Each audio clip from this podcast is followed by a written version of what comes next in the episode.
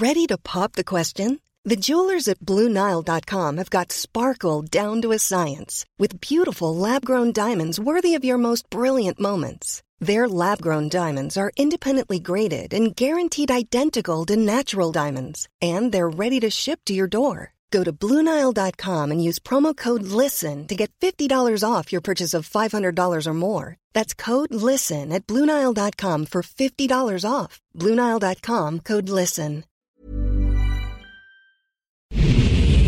Ahora inicia A la Una con Salvador García Soto.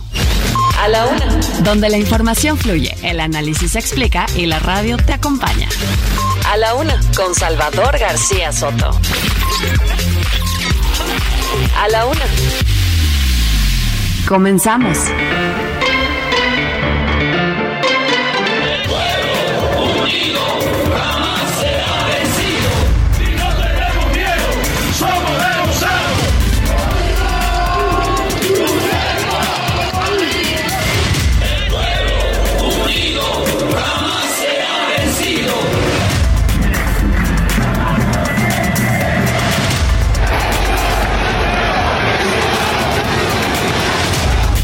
Béisbol.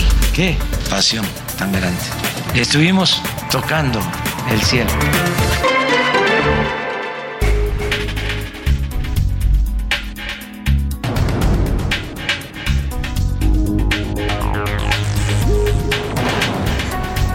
Ya es la una de la tarde en punto en el centro de la República. Los saludamos con mucho gusto. Estamos iniciando a esta hora del mediodía a la una este espacio informativo que hacemos para usted todos los días a esta misma hora del día, justo a la una de la tarde en punto. Estamos listos aquí para informarle, para entretenerle y para acompañarle también en esta parte de su día, en este martes 21 de marzo, día del Benemérito Benito Juárez, día del natalicio del Benemérito Benito Juárez, 286, 200 qué? 217. 217 años se cumplen del natalicio de Benito Juárez García, expresidente de México, el conocido como Benemérito de las Américas, y también pues estamos conmemorando Hoy, 21 de marzo, también se le considera el día de la entrada de la primavera, aunque formalmente, eh, ya le dijimos, el equinoccio de primavera ocurrió ayer a las 3 de la tarde con 24 minutos. En todo caso, estamos ya en plena primavera, aun cuando las temperaturas pues van a descender según las alertas que ha emitido el gobierno de la Ciudad de México por un frente frío que nos va a afectar en los próximos días. Pero pongámonos de buen ánimo, en las próximas dos horas le voy a llevar toda la información, lo más importante, solo lo más importante del panorama informativo en estas últimas horas de martes, que para muchos es comienzo de semana, porque ayer tuvieron día de asueto. Se lo voy a tener aquí. Lo que haya ocurrido en la ciudad, en el país y en el mundo, se lo estaremos reportando en las siguientes dos horas aquí en A la Una. Yo soy Salvador García Soto y a nombre de todo este equipo de profesionales que me acompaña, le doy la más cordial bienvenida y lo invito a que permanezca en contacto con nosotros, a que esté al pendiente de los temas que vamos a ir abordando. Le vamos a ir no solo informando, sino también propiciando el debate para que usted nos dé sus puntos de vista. 24 grados centígrados la temperatura en este martes. Hay una máxima pronosticada de 27 grados. Hoy es Día Mundial contra el Síndrome de Down. Es una fecha para concientizarnos de esta condición de discapacidad que tienen algunos seres humanos en el mundo y que merecen todo el apoyo y la inclusión en una vida, llevar una vida normal como cualquier otro ciudadano. Tienen los mismos derechos. Vamos a estar platicando, por supuesto, de este tema. Le hemos preparado información al respecto. Eh, se cumple un año también del AIFA, ahora le voy a dar más datos. Un año cumple ya el AIFA, el Aeropuerto Internacional Felipe Ángeles, no con los mejores números lamentablemente. Pero bueno, en todo caso, saludo con gusto a todas las ciudades que nos sintonizan en la República Mexicana. Saludamos con gusto a toda la gente que nos escucha allá en la Sultana del Norte, Monterrey, Nuevo León. Nos escuchan en el 99.7 de FM, el Heraldo Radio. En Guadalajara, Jalisco, la Perla Tapatía nos escuchan en el 100.3 de FM, también Heraldo Radio. En la comarca lagunera, allá en el noreste de la República, en el 104.3 de FM, mandamos saludos afectuosos a todos los laguneros. En Oaxaca, capital, 97.7 de FM. En el istmo de Tehuantepec, 106.5 de FM. En Tampico, Tamaulipas, 92.5 de FM. Muchos saludos a los amigos tan pequeños y a toda su zona conurbada, Ciudad Madero y Altamira. También a la gente de Tuxtla Gutiérrez, Chiapas, le mandamos saludos en el 88.3 de FM. En Chilpancingo Guerrero, 94.7 de FM. Saludos a todos los amigos guerrerenses. Y en Yucatán, en la ciudad de Mérida, Mérida nos escuchan en el 96.9 de FM. Anduvimos por allá jueves y viernes transmitiendo. Y ah, qué delicia, eh, qué bonita ciudad es Mérida. Está teniendo un desarrollo impresionante, una gran calidad de servicios y bueno, pues la gente, ¿qué le digo? Y su comida. Bueno, saludos a todos los amigos yucatecos allá en Mérida y también a la gente que nos escucha al otro lado del río Bravo. Les mandamos abrazos afectuosos a la gente de McAllen y de Brownsville, Texas, en el 91.7 de HMFM Digital eh, y en el 93.5 también de FM Digital, en caso de Brownsville. En No Media Radio de San Antonio nos escuchan en, a través de la frecuencia de No Media Radio. También a la gente de Huntsville, Texas, le mandamos un saludo también. Igual que a la gente de Chicago, Illinois, allá en Erbil, Chicago. Muchos saludos a todos los amigos paisanos que nos sintonizan y escuchan allá en este territorio de la Unión Americana. A la gente de Cedar Rapids y de Independence, Iowa. Muchos saludos también a todos ellos que nos escuchan por allá en, el norte de los Estados Unidos. Tenemos muchos temas importantes y se los voy a ir comentando rápidamente. De visita por sexta ocasión, el enviado especial de la Casa Blanca para el clima, John Kerry, está visitando México. Hoy lo recibió el canciller Marcelo Ebrard a su llegada y se va a reunir con el presidente López Obrador en la ciudad de Oaxaca en las próximas horas. Le voy a tener toda la información. Amargo cumpleaños, ya le decía, el AIFA, el Aeropuerto Internacional Felipe Ángeles, algunos lo conocen como el capricho del presidente, uno de sus caprichos, cumple un año de operaciones. Actualmente solo tiene ocho vuelos diarios, un año después de haber entrado en funcionamiento, más los vuelos de carga que ya llegan ahí por, por ley, pero mire, paradoja, paradójicamente, pues aterrizan en el AIFA los vuelos de carga, pero la carga la transportan por tierra al Aeropuerto Internacional de la Ciudad de México y ahí tienen que pasar las aduanas. Vaya, solo en este país. Nos cuesta a los mexicanos, de acuerdo con cifras de la Secretaría de la Defensa Nacional y del propio AIFA, diariamente eh, factura 9.946 pesos, mientras el costo operacional de la terminal aérea es de 748.746 pesos diarios. Es decir, que todos los días se pierden en el AIFA 738 mil pesos o diarios de los mexicanos, de los impuestos de los contribuyentes. Y por los suelos, un informe sobre los derechos humanos en México del Departamento de Estado de los Estados Unidos dice que en nuestro país, en, México, los derechos humanos no se respetan. Manifiesta su preocupación por los altos niveles de impunidad en, en el territorio nacional y de violencia del crimen organizado. También destaca la colusión entre criminales y autoridades. Ya le respondió el presidente López Obrador a este informe del Departamento de Estado sobre derechos humanos en México y dice que todo es pura politiquería, que son cosas falsas las que afirman. Le voy a tener todo el reporte. En los deportes se acabó el sueño. del dos veces campeón Japón eliminó a México en las semifinales del Clásico Mundial de Béisbol 2023. Nos quedamos en el llamerito, igualito que en el fútbol, ahora pasó en el béisbol. Nos emocionaron, nos entusiasmaron. La verdad que es un equipazo. Jugaron de manera extraordinaria. Grandes jugadores de Sonora, de Sinaloa. Este joven de origen cubano, nacionalizado mexicano, a Rosamena, que hizo tres atrapadas impresionantes. Todo, todo daba para soñar en una final México-Estados Unidos, pero lamentablemente Japón dijo, momento, yo soy el campeón y aquí mando. Yo le voy a tener todo el reporte del partido ayer de béisbol en el Mundial de Béisbol donde fue eliminado México. Además, barato, barato, comenzó la venta de boletos para la pelea de Saúl El Canelo Álvarez en Guadalajara, Jalisco. ¿Quiere saber cuánto cuestan los boletos? Bueno, nada más le voy a dar un dato y lo vamos a comentar con Oscar Mota. En el ringside, 50 mil pesos. Y ya hay gente formada fuera del estadio Akron para adquirir sus boletos, ¿eh? con todo y lo caros que van a estar. En el entretenimiento, Anaya Arriaga nos va a contar sobre la salud de la madre de Shakira y también sobre los, sobre los problemas legales del exrepresentante de Menudo, Toño Verumen, acusado de acoso sexual. Tenemos un programa con mucha información, con muchos temas importantes para estarle compartiendo, informando y por supuesto también debatiendo y comentando con usted. Y para eso, para que usted participe de este ejercicio de y vuelta, le hago las preguntas de este martes. En A la Una te escuchamos. Tú haces este programa. Esta es la opinión de hoy.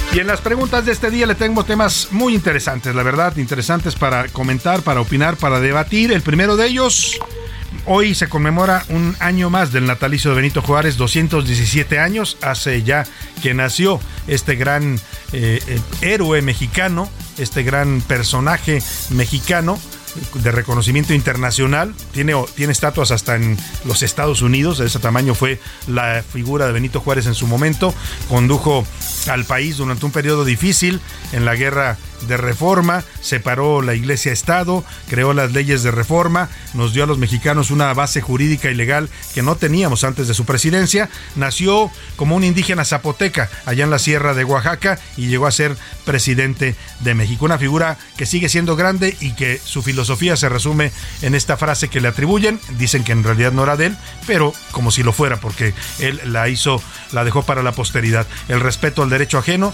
es la paz. Le quiero preguntar a propósito del aniversario del natalicio de Benito Juárez, el presidente López Obrador se dice admirador y seguidor fiel del Benemérito de las Américas, se, dice juarista de hueso colorado, pero yo le quiero preguntar si usted realmente ve a López Obrador a partir de sus hechos, ¿eh? porque en la palabra todos podemos decir, no, bueno, yo soy, yo soy un santo, pero a través de sus hechos y de sus acciones de cómo ha gobernado el país en estos ya casi cinco años, ¿usted cree que realmente López Obrador es juarista? de hechos o solo de palabra. Le doy tres opciones para que me conteste. Sí, es el presidente más juarista que hemos tenido. No, es un farsante, no respeta la doctrina de Juárez. Y tres, si Juárez viviera en la 4T, se volvía a morir. El tercer, el tercer, el segundo, perdón, el tema que le pongo sobre la mesa. Hoy se cumple un año de que fue inaugurado el AIFA, el Aeropuerto Internacional Felipe Ángeles. Un año después de que entró en funcionamiento, solamente tiene ocho vuelos diarios en promedio. Mientras tanto, en el aeropuerto hay diariamente 1.200 aproximadamente diarios de todos los días. 1.200 vuelos. Ve usted la diferencia abismal. En eh, este aeropuerto factura solamente diariamente 9.946 pesos, mientras su costo de operación es de 748.746 pesos. Ahí queda claro pues que estamos perdiendo con este aeropuerto que además nos costó varios miles de millones de pesos. ¿Usted cree que a un año de que fue inaugurado el AIFA, qué le pasa? ¿Por qué no, por qué no acaba de, de, caminar este aeropuerto, pues que el presidente se empecinó en construir ahí, en esta ubicación donde se encuentra. No despega por falta de vuelos, es la primera opción que le doy. Ya despegó, es el futuro de la aviación en México, o simplemente es uno más de los caprichos presidenciales que nos van a costar muy caros a los mexicanos. El número para que nos marque y comparta sus opiniones y comentarios 5518 41 51 99. Mándenos sus mensajes por texto por voz, decídalo usted. Aquí lo que nosotros le garantizamos es que su opinión siempre cuenta y siempre también la escuchará usted al aire. Y ahora sí, nos vamos al resumen de noticias porque esto como el martes, como la semana para los que tuvieron puente y como la primavera, ya comenzó. Malos conductores. El gobierno del Estado de México informó que durante 2022 las invasiones de automovilistas al carril confinado del Mexibus provocaron 1.400 accidentes viales en el Valle de México. Robo. Tres sujetos fueron detenidos después de robar el equivalente a 8 millones de pesos en mercancía de una tienda Maxstore en la alcaldía Benito Juárez. Batalla legal. La Canaco en la Ciudad de México informó que son ya 33.500 negocios en la capital que han tramitado un amparo contra la restricción para exhibir cigarros y eliminar áreas de fumadores. Avance. Autoridades de la Secretaría de Salud informaron que han sido aplicadas el 93.9% de las dosis de la vacuna Abdala en la Ciudad de México al inmunizar a 206.770 mexicanos corrupto. El ministro de Petróleo venezolano Tarek El Aizami renunció luego de la detención en los últimos días de varios funcionarios vinculados con sectores estratégicos, entre ellos con la Corporación Estatal Petróleos de Venezuela. Una de la tarde con 13 minutos y nos vamos a la información en este martes. Le platicaba que llegó hoy por la mañana al territorio mexicano el embajador John Kerry. Es eh, enviado especial de la Casa Blanca para el Cambio Climático Es la sexta visita que realiza México desde que López Obrador es presidente. Ha estado impulsando pues eh, una agenda en la que México se suba ya a los compromisos y a los temas para eh, combatir el cambio climático y también por supuesto fue un factor importante en esta disputa entre México y Estados Unidos por el tema energético, que primero fue un tema político eh, o bilateral y después ya se convirtió en una disputa en medio del mm, Tratado de Libre Comercio del TEMEC entre México y Estados Unidos. le decía que lo recibió hoy por la mañana el, canciller Marcelo Ebrard y ya en estos momentos se encuentra en Oaxaca acompañando al presidente López Obrador. Están teniendo un evento en Guelatao, Oaxaca. Asiste John Kerry a la conmemoración del natalicio de Benito Juárez. Benito Juárez nació ahí en Guelatao, Oaxaca, hace 217 años y en este momento se está enviando un mensaje conjunto. En el evento están, además de John Kerry y el presidente López Obrador, el embajador de los Estados Unidos, Ken Salazar, el secretario de Relaciones Exteriores, Marcelo Ebrard, y el gobernador de Oaxaca, el morenista Salvador Salomón Jara. Vamos a escuchar el audio en vivo del discurso que está dando en estos momentos el enviado especial de la Casa Blanca, John Kerry. Les doy las gracias por su compromiso con la democracia, su compromiso con la paz, su compromiso con el futuro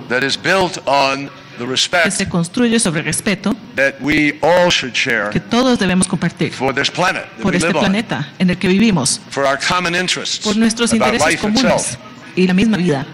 And we do share a lot. Y compartimos muchas cosas. I was fascinated driving up here through Quedé fascinado viajando para llegar hasta aquí por la montaña. And thinking about the journey y me puse a pensar of your remarkable first en president el viaje of independence, que dio su primer presidente Benito de Juárez. independencia, Benito Juárez. He was a shepherd. Él fue pastor. A shepherd not just of sheep, pastor no solamente de ovejas, but he became a great shepherd of people, sino his que se convirtió en un gran pastor de su gente, de su pueblo al que él amaba. And he was a wise and extraordinary leader, Y this era un young líder man sabio y extraordinario. from here Este joven que caminó Oaxaca. desde aquí hasta Oaxaca, where his sister lived donde vivía su hermana and where he went to school then y donde luego estudió and ultimately became a lawyer y finalmente llegó a ser abogado. and obviously to become president y obviamente a presidente politician of de great México, skill. un político sumamente capaz. But the link between the United Pero el enlace States entre los Estados Unidos and Mexico y México really took a special turn realmente dio un giro especial better. para bien, because we all know there porque had been todos sabemos que ha habido historically. problemas históricamente.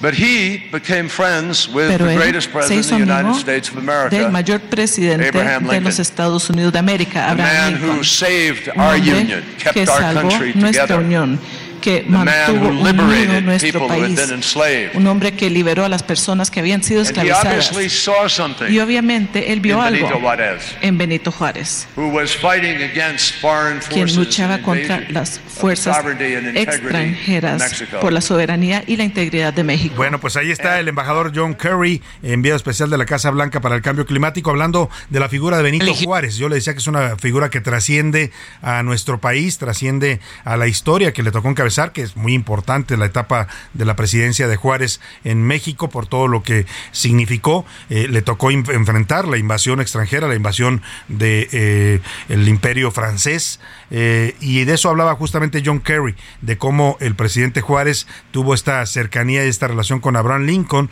que entonces gobernaba en los Estados Unidos y que apoyó decididamente la lucha de Juárez en contra del imperio francés. Claro, también le convenía a Estados Unidos, ¿no? Porque no iban a tener aquí una colonia francesa al lado. En ese tiempo rivalizaba el imperio francés, que era la principal potencia mundial, con una potencia emergente como era los Estados Unidos. Parte de lo que está hablando John Kerry de Benito Juárez, dijo, ¿no? Así lo pronunció tal cual, que era un pastor, un shepherd de ovejas, dijo, y de también de eh, personas. Bueno, pues eh, ahí está lo que dice John Kerry. Vamos a escuchar ahora al presidente López Obrador, que también está hablando en vivo en este evento. En su discurso, el presidente pues ha destacado la lucha de Juárez y otra vez se reivindica como juarista. Entre otras cosas, nació aquí, en Guelatao, una pequeña comunidad. ¿Cómo no va a conocer los sentimientos de la gente, los sentimientos, cómo no conocía los sentimientos de la gente, los sentimientos de los de abajo? Por eso se esmeraba en utilizar en sus discursos expresiones, palabras místicas y religiosas. Antes de proclamar las leyes de reforma, siendo gobernador de Oaxaca, al jurar la constitución de 1857, expresó que con la constitución, esa ley de leyes, triunfaremos, decía, porque defendemos los intereses de la sociedad y porque Dios protege la santa causa de la libertad. Ahí está el presidente Juárez elogiando pues lo que fue la lucha juarista contra la intervención, contra la Iglesia Católica, las leyes de reforma que le tocó enfrentar también. Oiga, no era cualquier cosa enfrentarse en esos momentos eh, cuando hizo las leyes de reforma a los intereses, poderosísimos intereses de la Iglesia Católica en México, que estaba metida en todo, ¿eh? De en todo, desde llevaba desde el registro civil de las personas, cuando usted nacía, lo registraban en las iglesias, hasta la educación, hasta, por supuesto, pues las normas de conducta, la ley que imperaba en México era la ley de la iglesia, y es lo que destaca el presidente, la constitución de 1857, con la cual Juárez dice vamos a triunfar con esa constitución. No deja de ser una paradoja que eh, el presidente López Obrador, que se declara juarista, que exalta el apego que tuvo Benito Juárez a la ley, pues eh, haya ahora se ha conocido y vaya a pasar seguramente a la historia como el presidente que violentó la Constitución en varias ocasiones y cuando le reclamaron dijo a mí no, no me vengan con que la ley es la ley. ¿Qué tan juarista es el presidente López Obrador que está conmemorando a Yangel Atao al Benemérito de las Américas? Es una de las preguntas que le formulamos hoy para que usted opine y comente. Seguiremos de cerca lo que pasa en este evento allá en la tierra de Benito Juárez. Por lo pronto, Vamos a este informe anual de derechos humanos. Mira, hace rato escuchábamos al embajador John Kerry decir que México es una democracia muy sólida. Eh, pues está en un discurso oficial y tiene que ser cuidadoso en el lenguaje, pero no es lo mismo lo que dice John Kerry dista mucho de lo que hoy dice el Departamento de Estado de los Estados Unidos en su informe anual sobre derechos humanos 2022 en el mundo. En la parte que le toca a México, el capítulo de México en este informe mundial, del Departamento de Estado manifiesta su preocupación por los altos niveles de impunidad y violencia que maneja el crimen organizado en México. Destaca también la colusión entre criminales, narcotraficantes y autoridades. Sobre el tema de la libertad de prensa, subraya el Departamento de Estado de los Estados Unidos que el año pasado 15 periodistas murieron asesinados en el país. Iván Marcos nos hace un resumen de este informe de derechos humanos que no deja nada bien parado a México ni al actual gobierno de López Obrador. En México persisten graves problemas en materia de derechos humanos, tales como abusos, desaparición forzada, tortura e incluso violencia contra periodistas. Y es que de acuerdo con el informe anual de derechos humanos en el mundo, presentado por el Departamento de Estado de los Estados Unidos, dieron cuenta sobre homicidios ilegítimos o arbitrarios por parte de policías, ejército y otros funcionarios. Además, desaparición forzada por agentes del Estado, tortura y penas crueles, inhumanos o degradantes, al igual que condiciones penitenciarias duras y mortales. También se da cuenta sobre la corrupción del gobierno que no ha terminado. Siguen habiendo casos recurrentes de este delito. Asimismo, restricciones a la libertad de expresión y de medios, incluidos violencia contra periodistas. También violencia contra personas lesbianas, gays, bisexuales, transgénero, queer o intersexuales. Además, bandas locales fueron perpetradoras de homicidio, tortura, secuestro, extorsión, trata de personas, sobornos y más. Así, las alertas por violaciones en derechos humanos que ocurren en nuestro país. Para la una con Salvador García Soto, Iván Márquez. Oiga, y uno esperaría que a estas alturas, a esta hora, ya hubiera un comunicado o una declaración de la Comisión Nacional de los Derechos Humanos, de su presidenta Rosario Ibarra. Lo que dice el Departamento de Estado es que los derechos humanos en México están retrocediendo, que están en condiciones de gravedad en varios casos. ¿Y qué dice la señora Piedra? Pues nada, de esto no ha dicho absolutamente nada. Está literalmente convertida en piedra. El que sí habló fue el presidente López Obrador. En su mañanera descalificó este informe del Departamento de Estado. Dijo que son politiquerías y son mentiras. Pues que no es cierto, que están mintiendo, que es pura politiquería. Con todo respeto, ¿eh? es que su naturaleza. No quieren abandonar la doctrina Monroe, se creen el gobierno del mundo, se asumen como el gobierno del mundo y nada más ven la paja en el ojo ajeno y no la viga en el propio. Bueno, ahí está el presidente López Obrador respondiendo a este informe del Departamento de Estado. Nos vamos a ir a la pausa y al regreso le vamos a platicar de Donald Trump, que ya se puso bravo, ¿eh? Con la amenaza de que lo lleven a la cárcel por haber sido acusado por una mujer eh, de un delito. Pues eh, él dice está convocando a sus seguidores a que se manifiesten, a que salgan a las calles de los Estados Unidos, se manifiesten ante la Casa Blanca y ante el Capitolio. Cuidado con Donald Trump, que se está aprovechando bien esta coyuntura pues para tratar de agitar a sus seguidores. Por lo pronto, vámonos a la pausa, seguimos con homenaje a la primavera y esto se llama Un Millón de Primaveras, una canción del gran Charro de México, Vicente Fernández, en el año 2008. Te lo juro, estoy a punto de olvidarte Solo falta un millón de primaveras.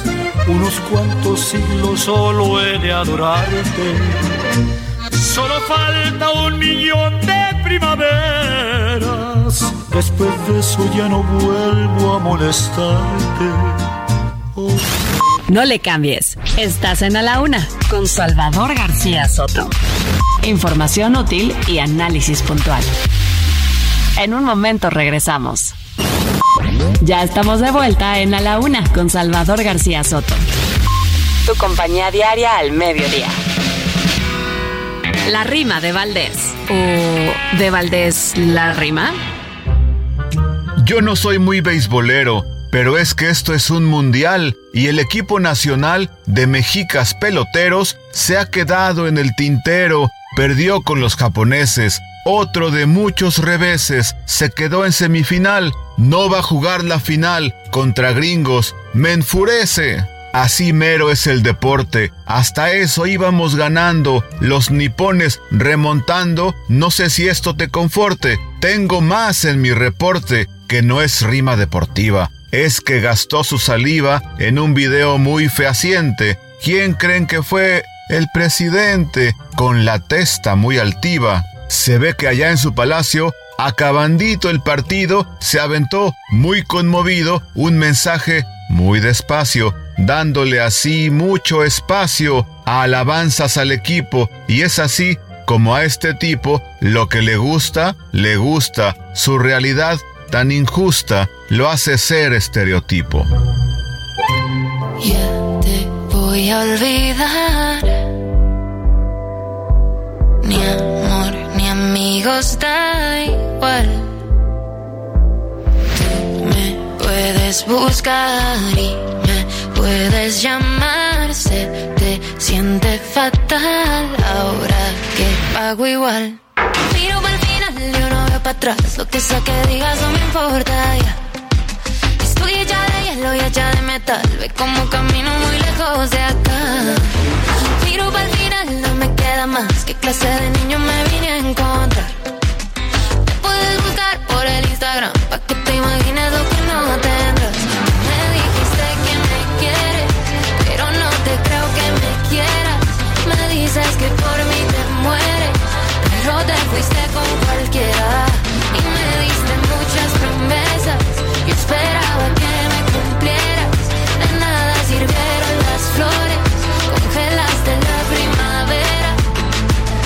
quiero parecer ilusa, roller rosa. Si te sirvo me usas y al final abusas. Me traes reclusa de la situación más confusa. A veces sirvo de enemiga, luego de musa. Miro para el final, yo no veo para atrás. Lo que sea que digas no me importa ya. Estoy hecha de hielo y hecha de metal. Ve como camino muy lejos de acá. Miro para el final, no me queda más. ¿Qué clase de niño me vine a encontrar?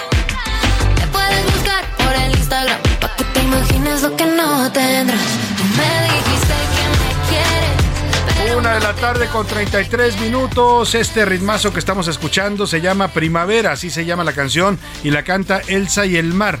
Es una canción de 2022. Elsa y el Mar es el nombre de un proyecto musical que encabeza Elsa Margarita Carvajal, una cantautora colombiana que ha descrito su estilo como pop espiritual y que cobró relevancia en la pandemia. En esta canción habla de cómo una traición amorosa congela la primavera que genera el enamoramiento y ahora empoderada ya no le cree aquel mentiroso que la dejó. Parte de lo que estamos celebrando, la llegada de la primavera con música que habla de esta época del año, de lo que representa y simboliza y evoca en los seres humanos. Escuchemos un poco más de este pop de muy buena factura, pop latinoamericano y seguimos con más para usted aquí en A la Una.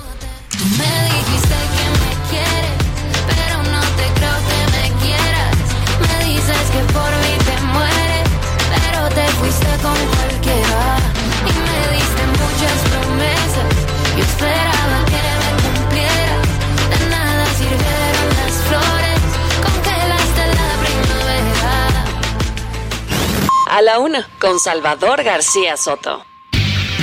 Una de la tarde con 34 minutos. Seguimos con más para usted aquí en A la Una. Y le comentaba antes de irme a la pausa de Donald Trump, que está volviendo a agitar las aguas de la política estadounidense. Ayer José Luis Sánchez nos comentaba de esta posibilidad de que lo arresten tras las acusaciones y la investigación por eh, comprar haber pagado a la actriz porno Stormy Daniels, con quien habría tenido una relación. Ella misma revela que le pagó, le dio dinero, sobornos a cambio de su silencio cuando era candidato a la presidencia, incluso ya cuando era gobernante de los Estados Unidos.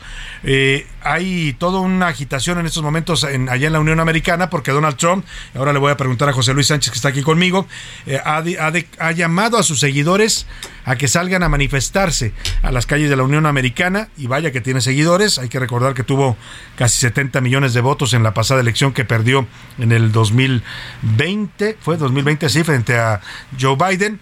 Eh, y les ha pedido que se manifiesten particularmente en Washington. José Luis, nuevamente, ave de tempestades el señor Donald Trump. Salvador, ¿cómo estás? Buena tarde, buen martes. Así es, el pasado sábado el expresidente Donald Trump eh, puso en sus redes sociales el siguiente mensaje. Las filtraciones ilegales de la oficina del fiscal de distrito de Manhattan y sin que pueda probar ningún delito, ha iniciado ya una cacería en mi contra contra el, principal candidato republicano y expresidente de los Estados Unidos de América para ser arrestado el próximo martes, es decir, hoy, Salvador. Él dice que hoy lo pueden arrestar podría ser eh, arrestado precisamente por estos delitos que comenta Salvador. Así que además coleaba este mensaje diciendo, llamo a todos a que protesten frente a la Corte de Manhattan y recuperemos así nuestra nación. Ya hay algunas personas que han llegado, Salvador, desde ayer. Corte se, de Manhattan. Desde ayer se presentaron algunas personas, hubo reporte, se presentaron entre 15 y 20 personas. Hoy es un poco más grande este número, ahí se habla entre 30 y 45 personas afuera de la Corte de Manhattan, donde eh, se definiría el futuro de, de Donald Trump por estos delitos. Por lo pronto, hasta ahora no hay una orden de detención como tal, pero en redes sociales, Salvador. Oye, sí, esto le quería preguntar a José Luis porque nos acaban de llegar unas fotografías donde se ve que está la policía arrestando a Donald Trump, se lo están llevando, pero ojo, no se, no, no caiga usted, son fake news, son ediciones, montajes que están haciendo Photoshop, pues, para que me entienda, en donde se ve un momento en el que detienen a Donald Trump. Incluso circula ahí una ficha, una supuesta ficha eh, penal, ¿no? Exactamente. Yo creo que es el sueño guajiro de muchos, Salvador, ver al señor Donald Trump bajo arresto, pero sí, ya hay incluso esta esta ficha de arresto en el cual, bueno, pues lo describen, incluso le ponen trabajos ex-president of United States of America, dice por ahí. Eh, bueno, pero es fake todo esto, no hay una detención como tal, no ha sido perseguido. Se lo digo porque empieza a circular en redes, no lo están mandando por WhatsApp, al rato alguien lo va a subir a Twitter, no se enganche con son fake news, no han detenido a Donald Trump, mm, cruzamos los dedos para que no se crea. No, no, la verdad que no, pero veremos lo que decide la justicia de Estados Unidos y esta Corte Federal de Manhattan, que está investigándolo por estos sobornos pagados a la actriz porno eh, Stormy Daniels. Por lo pronto, dice José Luis, a muchos les daría gusto ver a Donald Trump sobre las rejas, pero ¿sabe quién no le daría gusto y quién además lo está defendiendo? Como lo hizo durante su presidencia, pues nada más y nada menos que el presidente López Obrador que sigue defendiendo a Donald Trump. Yo creo que lo sigue extrañando y añorando, ¿no? Se entiende bien con Joe Biden, ¿eh? ha hecho una buena relación, pero tal y como están en estos momentos los gringos eh, zumbándole con cada cosa a López Obrador, los congresistas, ¿no? Que cuestionan su política de seguridad, que hablan de un fracaso total, que hablan de un México descontrolado por la violencia del crimen organizado. Hoy lo repite el informe oficial del Departamento de Estado sobre Derechos Humanos. Pues el presidente López Obrador, yo creo que sí extraña a Trump y lo defendió dice que eh, si lo detienen, pues es para sacarlo de la carrera presidencial. Incluso lo compara eh, con él. Dice que es como aquel desafuero que le hizo Vicente Fox en 2005 para eliminarlo de la carrera presidencial y que hábilmente López Obrador aprovechó muy bien con aquella manifestación a su favor y de ahí se catapultó hacia la elección presidencial del 2006. Escuchemos cómo defiende el señor López Obrador, presidente de México, al expresidente Donald Trump porque no nos estamos chupando el dedo de que es para que no aparezca en la boleta electoral. Y si digo esto es porque yo padecí de la fabricación de un delito, porque no querían que yo fuese candidato. Y eso es completamente antidemocrático extraño más que nunca. Ahí está, lo extraña más que nunca. Yo, dice que le fabricaron un delito, ojo, no le fabricaron un delito, ¿eh? El desafuero famoso sí fue un exceso de Fox y fue una torpeza política, muchos lo consideran así, porque al victimizar a López Obrador lo catapultó hacia la carrera presidencial en aquel 2006, pero no le inventaron un delito. Había un tema de desacato judicial, de un fallo judicial en el famoso predio de El Encino, así se llamaba, este predio ubicado ahí por la zona de Santa Fe, que el gobierno de la Ciudad de México, que entonces representaba a López Obrador, ni siquiera un caso de su gobierno, pero él se negó a dar, eh, digamos, a, a, respetar, a hacer cumplir este fallo judicial y eso hizo que lo acusaran de desacato. O sea, no fue un delito inventado. Sí se usó políticamente por Vicente Fox, por supuesto, en eso tiene razón López Obrador. Torpemente Fox pensó que con eso lo eliminaba de la carrera presidencial y se equivocó. En realidad lo que hizo fue impulsarlo al convertirlo en víctima. Vamos a ver ahora qué pasa con Donald Trump y este intento de detención por esta investigación en su contra ya en la Corte Federal de Manhattan. Por lo pronto, vamos a pónganle unas mañanitas, no sean mala onda al AIFA, oigan, ya que no tiene vuelos, ya que está ahí mosqueándose, ¿no? Pues por lo menos hay que cantarle sus mañanitas. El AIFA, el Aeropuerto Internacional Felipe Ángeles, una de las obras insignias del presidente López Obrador, pues cumple un año de operaciones. Esta tarde el titular de la Sedena, el general Luis Crescencio Sandoval, preside la ceremonia conmemorativa del primer aniversario de operaciones de este aeropuerto internacional. Lo acompañan, lo van a acompañar en este evento, lo, están acompañando. De hecho, eh, el el, director del AIFA, que es también militar, el señor Isidro Pastor, y, también el gobernador del Estado de México, Alfredo del Mazo. Es Alfredo del Mazo, Sajonjolí de todos los moles, ¿eh? siempre aparece eh, ahí en el AIFA, de ser fan también del AIFA. Y además también está Omar García Harfuch, que no entiendo qué hace ahí Omar García Harfuch, porque el AIFA, hasta donde yo entiendo, está ubicado en el territorio del Estado de México. Pero como también quiere ser candidato a la Ciudad de México, pues ahí anda también García Harfuch. Escuchemos lo que dijo Isidro Pastor, el director general del AIFA, que hace un recuento de un año de vida y pocos vuelos del AIFA. Entre marzo y julio de 2022 se registró un promedio diario de 12 operaciones. Al cierre de este primer año de operaciones, dicha cifra ascendió a 60, es decir, cinco veces más respecto del inicio, con una suma, total al día de ayer de 13.398 operaciones comerciales, registrando un máximo de 83 operaciones el 11 de marzo de 2023. En el mismo periodo de 2022 se registró un promedio de 1.172 pasajeros. En el transcurso del presente año ascendió a 5.972. Esto es cinco veces más que al inicio. Acumulando bueno, ahí está el señor Pastor tratando de decir que sí está creciendo la operación del AIFA. La realidad es que cuando él habla de que pasaron de 12 operaciones, nosotros aquí le dijimos 8 diarias en promedio, pasaron de estas 12 u 8 a 60 diarias, está contando también ya los vuelos de carga. Porque a partir de que fue el pasado mes de febrero, ¿no?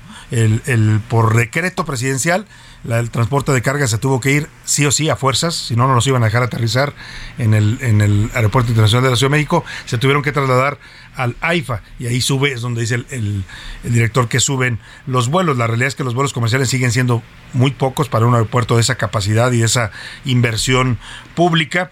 Eh, y bueno, pues eh, cumple este año, eh, solo ha movilizado en un año a poco más de 1.3 millones de pasajeros. 1.3 millones, fíjese usted la distancia y el abismo con el Aeropuerto Internacional de la Ciudad de México, Benito Juárez, que ha movilizado en el mismo año a 48 millones de pasajeros. Mil Ramírez nos hace un recuento del primer año de vida que todavía no camina el señor AIFA. Corrieron 365 días y el Aeropuerto Internacional Felipe Ángeles cumple un año de operaciones. En su inauguración se recordó el legado del general Felipe Ángeles. Habla el general Luis Crescencio Sandoval, titular de la Sedena. El legado histórico del general Felipe Ángeles es un ejemplo para las actuales y futuras generaciones. Su visión permanece vigente en las aspiraciones de todos los mexicanos y se refleja en la construcción de este aeropuerto internacional. Esta gran obra de la 4T prometía ser la solución a los problemas aeronáuticos de México y desahogar al Aeropuerto Internacional de la Ciudad de México. Sin embargo, no ha cumplido su objetivo, y es que a diario salen aproximadamente 8 vuelos de esta terminal. Incluso el 2 de febrero, López Obrador emitió un decreto para que todo el transporte de carga saliera del Felipe Ángeles y no del aeropuerto Benito Juárez. Sin embargo, esto apenas representa el 3% del tráfico aéreo. Y es que este aeropuerto se construyó tras la cancelación del de Texcoco, una decisión que según el presidente le dejó al pueblo. Vamos a dejarle la última palabra a la gente. Y miren, se hace la consulta y dice la gente no al aeropuerto de Texcoco. En A la Una salimos a las calles para preguntar a las personas qué opinan sobre esta terminal aérea todo el tiempo están cancelando vuelos, todo el tiempo se están demorando, o sea, es un aeropuerto que no es funcional precisamente por eso. El aeropuerto le quiere echar la culpa a las aerolíneas. Dicen que no es funcional porque está muy retirado para llegar al lugar, a las terminales, está muy retirado. No es funcional y no se debió haber cancelado, está muchísimo más lejos. Debido a la polémica que generó la construcción de este aeropuerto, hay famosos que han hecho críticas positivas y negativas sobre la obra. Está muy bien el aeropuerto, está muy bonito. Por supuesto tiene grandes contras, ¿no? Está muy lejos, sí. Es más costoso venir hasta acá, sí. No está completamente en funcionamiento, sí, también hay que decirlo. Pero en general a mí me ha gustado mucho. A mí me encantó, o sea, se ve bien moderno, o sea, aparte está calentito, o sea, tiene aire, ¿no? Acondicionado. Me gustan todos los baños. Así, a un año de su inauguración, al Aeropuerto Internacional Felipe Ángeles le falta lo más importante. Despega. Para A la Una con Salvador García Soto, Milka Ramírez. Bueno, pues ahí está este resumen que nos hace Milka Ramírez. Le faltó meter este tema importante, donde el presidente hace unas 3, 4 semanas vuelve a hablar de por qué canceló el AIFA. Decía Milka eh, en esta declaración que hizo cuando lo iba a hacer su consulta, pues que lo hizo, eh, lo dejó a manos del pueblo. Hoy sabemos, porque lo confesó el propio presidente públicamente, que lo canceló por sus pistolas. Dice en una declaración textual el presidente que consultó a sus más cercanos, a sus técnicos, a sus secretarios, le preguntó al señor secretario de Hacienda Carlos Ursúa, le preguntó al jefe de la oficina de la presidencia Alfonso Romo, le presentó al secretario de Comunicaciones y Transportes al señor Javier eh, Jiménez Espriu y por ahí se me va algún otro al que le preguntó eh, si lo si lo si, que, pensaban de que lo cancelara les pidió que estudiaran el tema, ellos lo estudiaron, el impacto financiero que tendría para el país, la imagen del país ante las inversiones, los costos de cancelarlo. Y el presidente termina diciendo, los cuatro me dijeron que no, y yo decidí, de todas maneras, cancelarlo. Una noche estuve pensando y decidí que lo cancelaba. Bueno, pues así pues entendemos por qué el país está como está y por qué se ha manejado como se ha manejado en estos cuatro años de gobierno. Oiga, y pues ahí está la IFA, un año más de vida, seguimos esperando el tren, aquel donde vimos eh, avanzar al presidente López Obrador con su esposa y con una comitiva, eh, en un simulador que nos dijeron que ya casi estaba listo el tren para ir a IFA, no existe el tal tren, las vialidades sí han avanzado algunas, hay que decir, ya conectaron algunas vialidades importantes para llegar más rápido a IFA en el circuito exterior mexiquense, entre otras que lo llevan más rápido, pero todavía sigue siendo un acceso en promedio de la Ciudad de México, lo menos que puede ser usted al aeropuerto es hora y media. Eh, en horas de tráfico, pues no se digan, a partir de dos horas, dependiendo de la, de la zona de la que usted viaje. Y lo más delicado sigue siendo dos cosas. Una, que el aeropuerto no tiene certificación internacional, sigue sin tenerla. Y dos, que no tiene conexiones. O sea, si usted quiere usarlo, pues tiene que nada más volar y salir del AIFA. Si quiere tomar otro vuelo en conexión, ahí no puede hacerlo, tiene que trasladarse al Aeropuerto Internacional Benito Juárez. En fin, ahí está el AIFA con todos estos temas. Y vámonos rápidamente a otro asunto, el tema de la violencia que se manifestó en contra de la ministra Norma Piña el pasado eh, sábado en la manifestación del Zócalo. Aquí le informamos de la posición que tomó el presidente, de la defensa que hicieron muchas eh, autoridades, muchos intelectuales, políticos, diciendo que se condenaba esta forma de violencia. Y ayer ayer se tardaron, pero salieron el Poder Judicial de la Federación a través del Consejo de la Judicatura, que es uno de los dos órganos que lo integran junto con la Suprema Corte, a posicionarse sobre este hecho de violencia en contra de la ministra Norma Piña. Dijo textual en su comunicado que preocupa al Poder, al poder de la Unión que el ejercicio de los pesos y contrapesos que exige nuestro, nuestro orden institucional redunden en una confrontación no solo institucional, sino entre mexicanos. Y agregaron en el Poder Judicial no más acciones de odio, no más violencia de género. México nos demanda más. Bueno, pues le preguntaron al presidente si contemplaba reunirse con la ministra Norma Piña para eh, suavizar esta relación que ha sido tan tensa y que ha desatado estas presiones de violencia por parte de grupos radicales o fanáticos y dijo que no, que no se va a reunir porque ya expresó su condena, una condena a medias y bastante tibia la quiso el presidente. Pero vamos a platicar este tema. Tengo en la lista en telefónica a Froilán Muñoz Alvarado. Él es eh, presidente, bueno, director nacional de la Asociación Nacional de Magistrados de Circuito y Jueces de Distrito del Poder Judicial de la Federación, la JUFET. Qué gusto saludarlo, don Froilán. Muy buenas tardes. Eh, buenas tardes, don Salvador García Soto. Un saludo a ti y a todo el auditorio. ¿Qué piensa de este posicionamiento que emite ayer el Poder Judicial condenando estas expresiones de odio y de violencia hacia la presidenta, nada más y nada menos de este poder?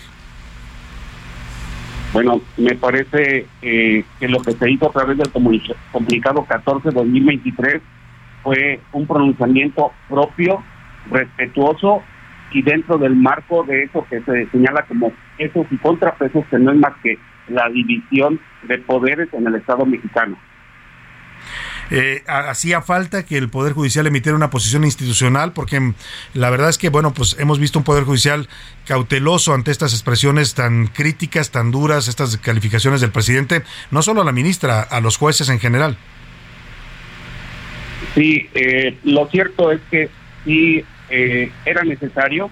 No está por demás decir que la asociación que represento viene siendo integrada por un padrón de aproximadamente eh, 1.300 titulares federales de los de los 1.658 que hoy integramos al, Poder Judicial de la Federación. Ya habíamos hecho algunas ah, manifestaciones eh, públicas o posicionamientos, ¿verdad? Sobre todo llamando al respeto y a la, a la, a la sana eh, práctica de la vida pública en este en este vaivén de, pues de la función del poder ejecutivo, del legislativo en relación con el con el judicial a donde pertenecemos. Ahora, el presidente ha insistido en que la mayor parte de los fallos que ustedes dan, pues cuando no convienen, dice él, eh, no favorecen eh, a los al gobierno federal. Suele decir que son por corrupción, que ustedes protegen a delincuentes. ¿Qué dicen ante eso los jueces y magistrados del país? Bueno, lo primero que le podría decir que nosotros actuamos en razón de constancia, en razón de lo que las partes nos llevan a los tribunales y atendemos al principio. Es muy importante destacar dos aspectos aquí. Uno, tenemos la imparcialidad como una de las líneas de trabajo y el otro la objetividad. En cuanto a la imparcialidad, nosotros somos la balanza entre lo que las partes exponen en los juicios. Y por otro lado resolvemos conforme a los elementos de prueba que nos eh, acercan, es decir, no no resolvemos en forma subjetiva, pero hay algo importante. No todos los asuntos se resuelven por los jueces, ni todos los asuntos se resuelven por la Suprema Corte de Justicia de la Nación cada, cada ámbito tiene su, su competencia. Entonces, eh, es inexacto en ocasiones atribuir resultados a quienes no son quienes resuelven. Por eso es que hacer eh, una calificación genérica, pues eh, sería interesante primero verificar quién emite esas resoluciones. Hay resoluciones que se emiten por jueces en una primera instancia, hay resoluciones que en, en revisión emiten los, bueno, Claro. Bueno. Eh, sí, sí, Froilán, lo estamos escuchando. el comentario. Hay, hay eh, resoluciones que se emiten por eh, magistrados en el ámbito de tanto apelación como revisión, y otros de competencia muy exclusiva de la Corte. Entonces, eh, hacer afirmaciones genéricas creo que no, no es algo muy propio. Finalmente le pregunto, me queda menos de un minuto nada más para que me diga para ustedes, para los juzgadores y magistrados en el país, ¿qué representa esta eh, eh, actitud que ha asumido la ministra Norma Piña de defender la autonomía, la imparcialidad y la independencia de los jueces? Bueno, eh, lo cierto es que al día de hoy estamos en una posición de unidad y de fortalecimiento del Poder Judicial Federal, porque la nuestra presidenta eh, en ese aspecto histórico no está haciendo más que actuar en razón de lo que le mandata la, la Constitución. Y esos principios que derivan del, del ámbito del respeto a los derechos humanos. Claro, aunque pues actuar de esa manera le ha valido esta serie de críticas, ataques del presidente y ahora expresiones de odio por parte de los militantes de Morena. Pues estaremos al pendiente de este tema. Por lo pronto le agradezco mucho a Froilán Muñoz Alvarado, el director de la Asociación Nacional de Magistrados y Jueces de Circuito del Poder Judicial. Muchas gracias. Muy buenas tardes. Me voy a la pausa con música de la primavera y se llama Primavera nunca fue. La canta Tiziano Ferro, aquel cantante italiano que se hiciera famoso por criticar los bigotes de las mexicanas. Es fiesta grande, me tomo sonriente la victoria. entre tanto quise desnudar. Se siente, se sonriente, se siente. Tu boca miente, se siente, se siente, se siente. Lengua de serpiente, se siente. Hablas entre dientes. La historia nuestra es como una ventana en primavera se abre fácilmente y que se queda siempre abierta, aspirando los perfumes de un verano que se espera. Llegará pero no llega y el pensamiento vuela. Mi la atención recae solo sobre cosas bellas. El prado iluminado, las blancas margaritas, luego cae la nieve. En un momento regresamos. Ya estamos de vuelta en A la Una con Salvador García Soto. Tu compañía diaria al mediodía.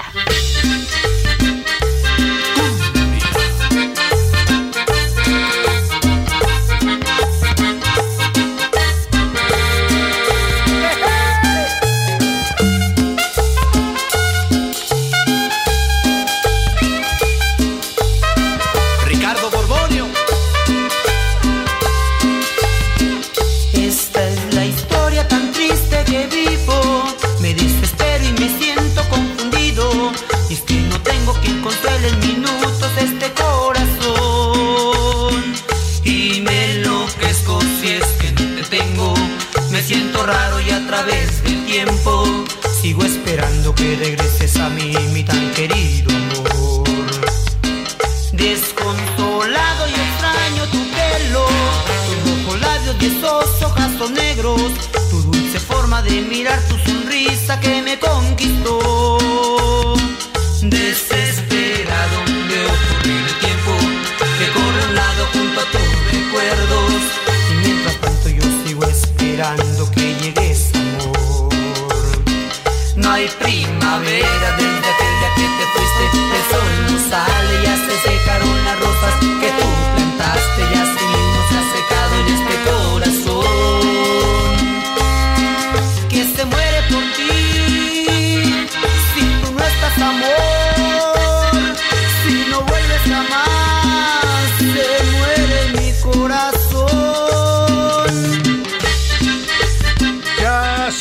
2 de la tarde en punto en el centro de la República y los saludamos con mucho gusto. Estamos arrancando a esta hora del mediodía, las 2 con 2 minutos a la una, la segunda hora de este espacio informativo. Vamos ya por la segunda parte de, esta, de este programa con mucha información, todavía con muchos temas importantes para estarle informando, para estarle compartiendo y para estarle también acompañando en esta parte de su día. Estamos iniciando la primavera y lo hacemos a ritmo de cumbia en esta segunda hora, celebrando esta época del año que todos asociamos pues con el renacimiento de la vida, con el amor, con pues con tantas cosas que positivas que se asocia a la primavera y este grupo eh, eh, colombiano Yaguarú en el año 2000 hizo esta cumbia que se llama Amor sin primavera, es decir, que mientras estamos enamorados, la vida es una primavera y cuando nos deja el amor, pues se nos va la primavera. Es parte de lo que cantan estos eh, cantantes de cumbia y a este ritmo, a este rumbo tan popular en México y en toda Latinoamérica,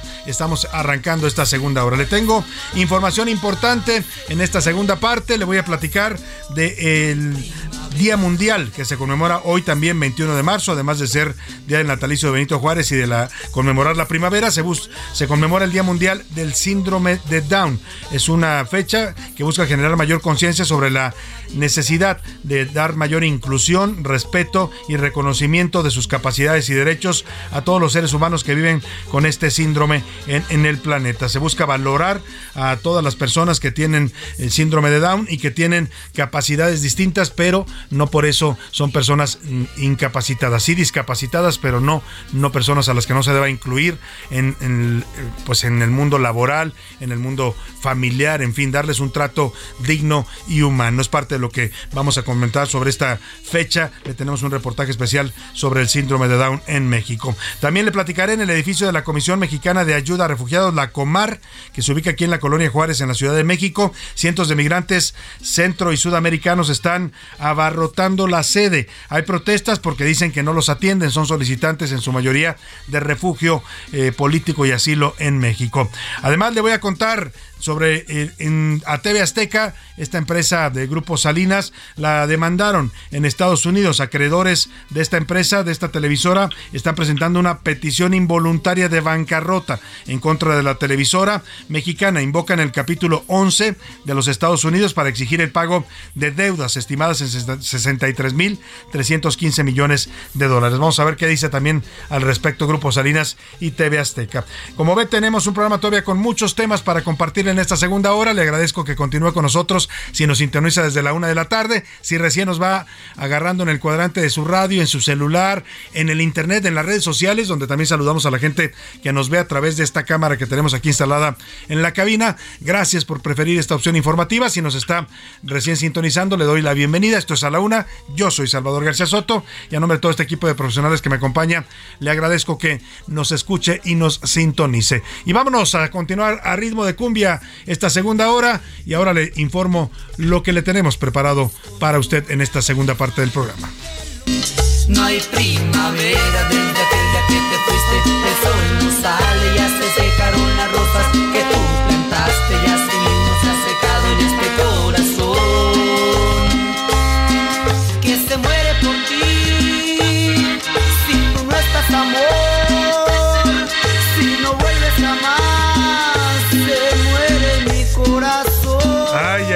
la primavera, oiga.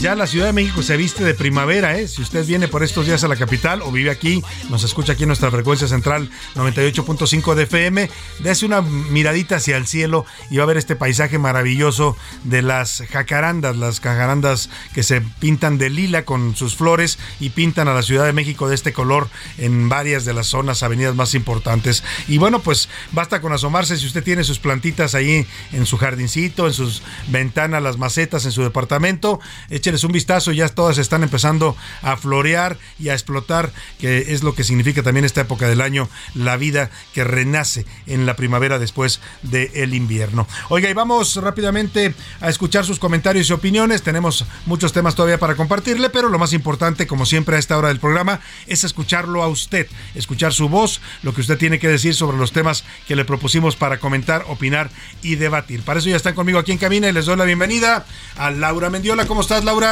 Salvador, gusto tenerte aquí, estar yo aquí, que salva, saludar aquí a Pepe, que está todo concentradísimo con la información al pie del cañón. Y así se le van luego las notas, imagínate si no se concentrara. no, no, la verdad es que. No, siempre está al tiro. Oye, ¿y ya te entró la primavera? Ya. ahora sí, ya, ahora sí, digo, no sé cómo lo sintieron ustedes, pero ya en la mañana sí. ya no ya no hacía frío. Yo ya en la mañana ya me, ya me desperté como con cierta eh, eh, calorcito, digamos, ya como que dije, de ayer para hoy sí sentí un cambio importante en la mañana que me salí nada más con mi chamarra de mezclilla. Y la verdad es que nos contagia pues esta, esta época del año, ¿no? Ya como que te motivas más a, moverte, como dices tú, a salir temprano a hacer ejercicio. Laura es una corredora y una eh, fitness total, así es que pues esta época del año te viene bien para esas rutinas matutinas, ¿no? Sí, la verdad Menos es frío. que eh, exacto, la verdad es de que sí, eh, es una son mañanas como frescas, pero sin caer en Sí, el frío y exacto. tampoco en el calor extenuante. Entonces, la verdad es que nos viene muy bien. Muy bonito porque sale el sol muy temprano y se ve todo maravilloso, de verdad. Eso sí, aquí es cuando bueno, siempre hay que extremar las precauciones, pero más ahorita este en esa temporada el calor y los Sí. rayos del sol Hay que sí protegerse, hidratarse y usar bloqueador cuando vaya usted a estar expuesto al sol. José Luis Sánchez, ¿cómo estás? Bienvenido. Salvador García Soto, ¿cómo estás? Me queda al lado, bonito martes, bien preparados después de un puente bastante tranquilo. Hoy ya la ciudad retoma sus actividades normales, se pinta bien, bien lo dices, con las jacaradas de morado. Y sí, pues hay que cuidarse porque se prevé, eh, se prevé que haya temperatura- temperaturas altas, pero recuerden también que estamos bajo, bajo el... El eh, Frente Frío número 41, que está provocando también nevadas en el norte y va a provocar también lluvias en el centro y sureste O sea de que de pronto la primavera se va a poner un poco fresca, un poco fría, así es que hay que se- prepararse para todo esto. Pero por lo pronto pongámonos de buen ánimo porque sí, ya llegó, ya está aquí. La primavera es una realidad y no es maldita, como dice por ahí Yuri, ¿no? Hasta ahora no, eh, nos, nos va pintando bastante bien. Y vamos a preguntar, como siempre lo hacemos ahí en este momento del programa, ¿qué dice el público? Nos dicen por acá, tenemos muchos mensajes, Salvador. Eh, Salvador, qué bueno que recordamos y van a recordar a los niños y a las jóvenes que viven con síndrome de Down. Son unas grandes criaturas, unas criaturas que además, en lo personal, que yo tengo el, el- dice el favor de tener un niño así, nos alegran la vida y nos alegran la familia. Saludos, Salvador. Yo siempre los Y he visto a las personas con síndrome de Down como una especie de ángeles, ¿no? Sí son, son. son, Sí son. nacieron con un cromosoma menos, es todo lo que les pasa, son. ¿no? Eh, pero son seres humanos completos, viven intensamente, se enamoran, pueden sí, sí. trabajar, pueden hacer cualquier actividad que se les pida. Eso sí, necesitan pues vencer. Lo que más necesitan vencer ellos no es su discapacidad, es la discapacidad de la sociedad que los quiere ver como diferentes y que los quiere marginar, Laura. Y a propósito de este día, Salvador, yo sí quiero recomendarles una, una, una miniserie que está en Netflix, que justamente el protagonista es un chico con síndrome de Down. Mm. De verdad, se la recomiendo ampliamente. Es una miniserie, son creo que ocho capítulos cortitos. Cromosoma X. Ah, la empecé a ver, sí. La verdad Fue- está Es un muy- caso real, además, Exacto. en Chile, un chico que acusan de un delito, ¿no? Exactamente. La verdad es que no les quiero hacer el spoiler. Sí. Véanla, está en Netflix. Vale la pena a propósito del Día Mundial. Hay que verla para un poco comprender más esto Y y, además de, de, to- de, todo- de, de- de- de que de verdad su inteligencia es sorprendente. sorprendente, sí, y hay que incluirlos como parte de la sociedad, no hay por qué marginarlos ni verlos como algo diferente. Así es. Más mensajes, José Luis. Tenemos más mensajes. Francisco de García nos dice: Saludos, Salvador. Saludos desde Tamaulipas. ¿De García o de García? No, de García, sí, de García, así se. ¿Ah, De sí? eh, Ok. García. Y Hasta se me hizo raro y dije, pero bueno. Francisco de García nos dice: Saludos desde Tamaulipas, Salvador. Si el presidente Benito Juárez volviera a nacer y estuviera aquí, se vuelve a morir Sí. de los corajes, Salvador. Que ya lo creo que sí. por acá. Ya lo creo que sí. Nos dice también por acá Fabiola Rodríguez. Salvador, buenas tardes. Este saludo desde aquí, desde la Gustavo Madero. El presidente López Obrador es el más alejado de Benito Juárez. A como lleva su gobierno hoy, hasta Calderón. Y se ríe, ja, ja, ja, ja, ja, Está más cerca de Benito Más Juárez. Saludos. Bueno, pues Saludos, lo dice por acá eh. García Soto. También dice por acá, Salvador, buenas tardes. El tema del AIFA tal vez esté muy bonito. Yo no he podido visitarlo, pero el tema es llegar. Aunque, se, que esté muy bonito y esté precio y puedas volar y muy barato, el tema es llegar. Al final, los que pagan el traslado somos nosotros mismos y eso se carga a nuestro viaje. Llegar y salir, Salvador. ¿eh? He sabido de gente que vuela por el AIFA y cuando llegan es un problema agarrar un taxi porque no hay, no, no dejan entrar a los Ubers. También O sea, es cierto, también es cierto, eh, eh, sí era, o sea, sí, si ahorita es complicado, la verdad es que al principio era todavía el doble de Todavía complicado. Ahorita todavía, ya apenas Sí, la jefa de gobierno acaba de inaugurar una vía Sí. que la hace un poco más directa y los tiempos se han reducido. Incluso el transporte que Sí. sale de reforma también es directo, es gratuito. Entonces, sí. Digo, eh, a costa de, de, de, de sacrificar un de poco más de tiempo, ¿no? Eh, pero sí vale la pena porque los boletos son más baratos, ¿eh? Si usted quiere pagar un boleto más barato, porque sí, la, eh, la diferencia en costos del AISM en los boletos es bastante notoria. Claro, tiene usted que prepararse para invertir por lo menos unas seis horas en su viaje, calculo yo, ¿no? Entre lo que llega, en lo que sale, lo que re- lo, lo que llega a te su piden de estar las aerolíneas con tiempo en antes. tu Exactamente. traslado Exacto. no Exacto. entre que digo aquí por lo menos en este en este AIFA no se han registrado retrasos. Lo que también es cierto y vale la pena comentar es que... No, sí hay retrasos.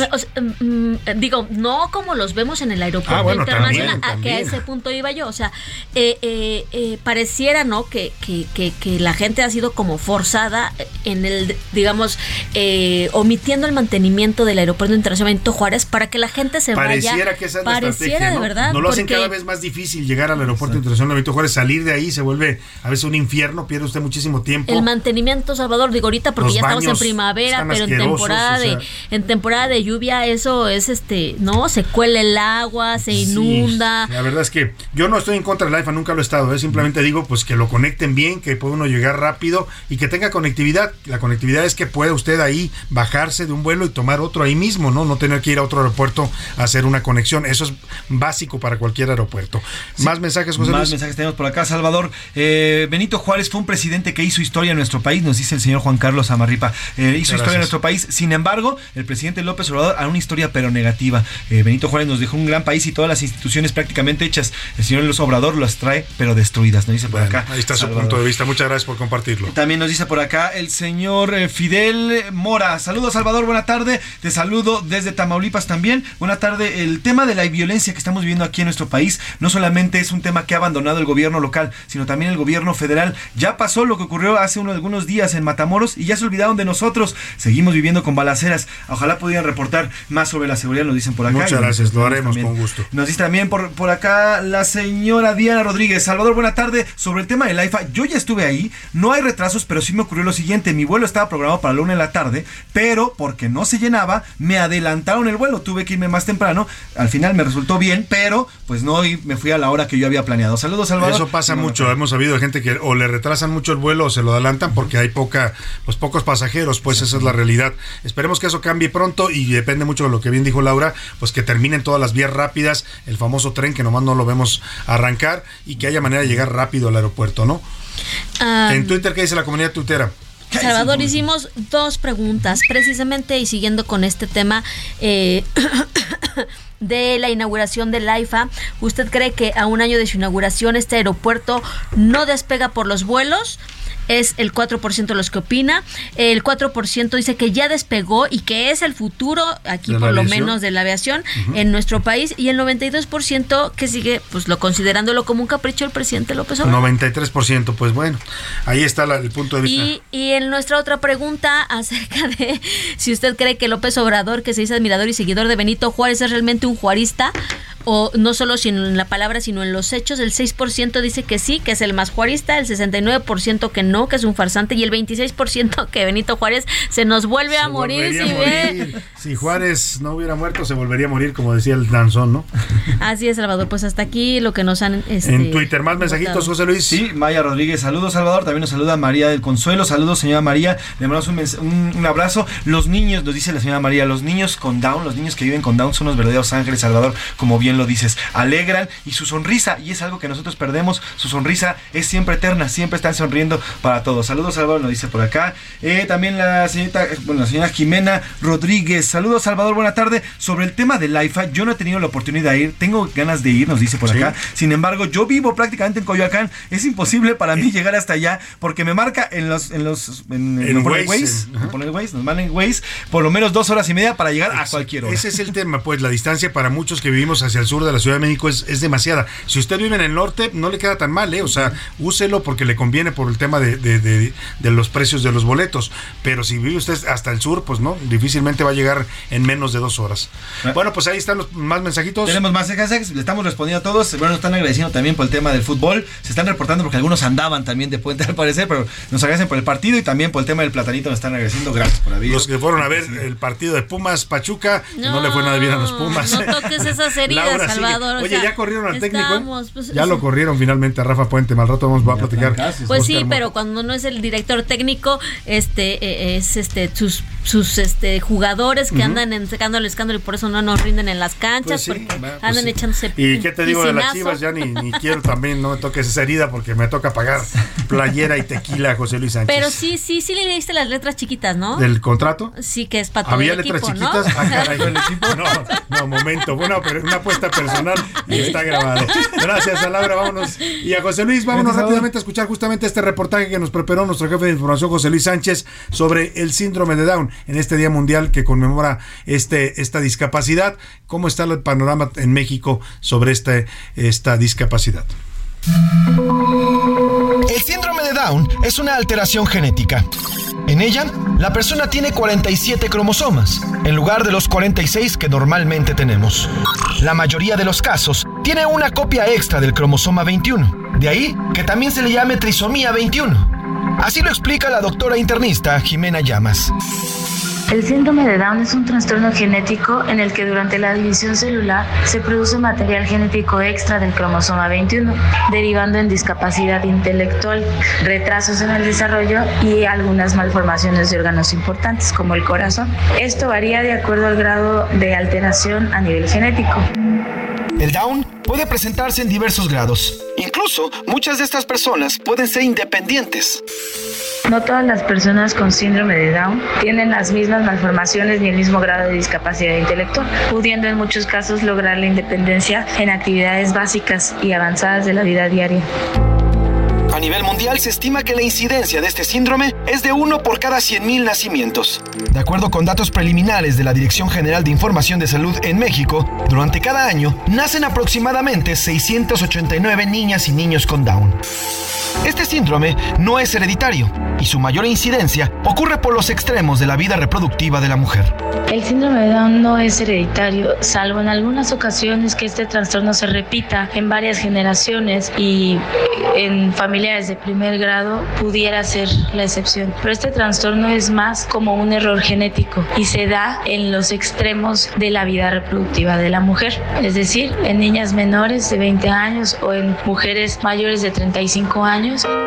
Para los padres de familia, sin duda es todo un reto, pero también es una vida como la de cualquier padre. Habla Salvador Navarrete, padre de Quique, un joven con Down. Tener un hijo Down es una bendición de Dios y la verdad ver cómo va progresando y cómo va aprendiendo eh, aún con sus cualidades, lo vemos mi esposa y yo como algo maravilloso, como un buen reto de la vida. Sin embargo, muchas niñas y niños, así como jóvenes, no reciben la atención necesaria, ya que las escuelas públicas no cuentan con programas o personal capacitado. Habla la pedagoga infantil Fabiola González. Es importante mantener a los pequeños que viven con síndrome de Down en terapia. Lamentablemente, las escuelas públicas no tienen el personal ni los programas especiales que estos jóvenes necesitan, por lo que los padres son quienes se hacen cargo de su educación. Muchos de ellos no pueden pagar terapias. Es necesario que el Estado vele por los derechos a la educación de estos jóvenes que según su grado pueden ser perfectamente autosuficientes. En A la Una platicamos con padres y profesores del Ballet Sin Límites, un grupo de danza compuesto exclusivamente por niñas y niños que viven con Down. Habla el profesor Gilberto Ruiz Aranda. Lo más importante y valioso que he aprendido es que no hay límites ni obstáculos para realizar distintas actividades, queriendo y teniendo la disposición para desarrollarlas. Los padres ven con asombro el crecimiento y aprendizaje de sus hijos. Así lo describe la señora Toya, madre de Lupita. Soy una mamá con una hija portadora del síndrome de Down, de la cual estoy muy orgullosa porque ha hecho deporte que otros que disque normales no han hecho. Ella es gimnasta que ha representado a México en, en Puerto Rico y Panamá. Hoy, gracias a los avances pedagógicos y médicos, una persona con Down puede vivir como cualquier otro ser humano. Incluso puede trabajar y ser económica y socialmente activo y productivo. De nosotros como sociedad depende incluirlos y hacerlos parte nuestra, pues al final esa pequeña diferencia de cromosomas es la que los hace tan especiales. Hola a todos, soy Lucy Lique, caigo ahí caigo síndrome de Down y soy bien feliz. Para a la una con Salvador García Soto, José Luis Sánchez Macías.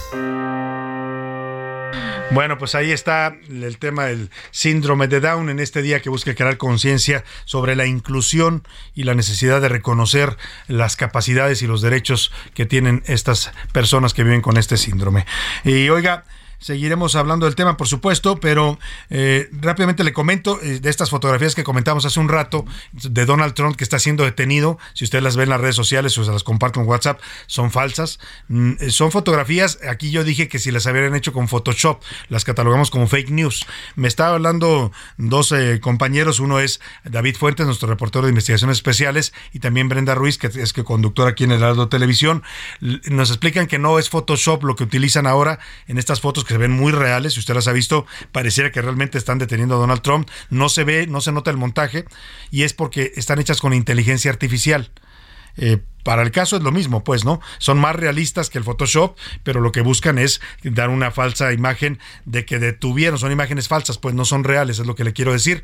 Y bueno, pues esto de la inteligencia artificial cada vez es más impresionante y avanzado, ¿no? Es ya una revolución total que en muchos casos, como en este, me decía el propio David eh, Fuentes, nos va a acabar desplazando a los fotógrafos, ¿no? O sea, ¿para qué quieres un fotógrafo y ya puedes crear la foto con inteligencia artificial? No. ¿No?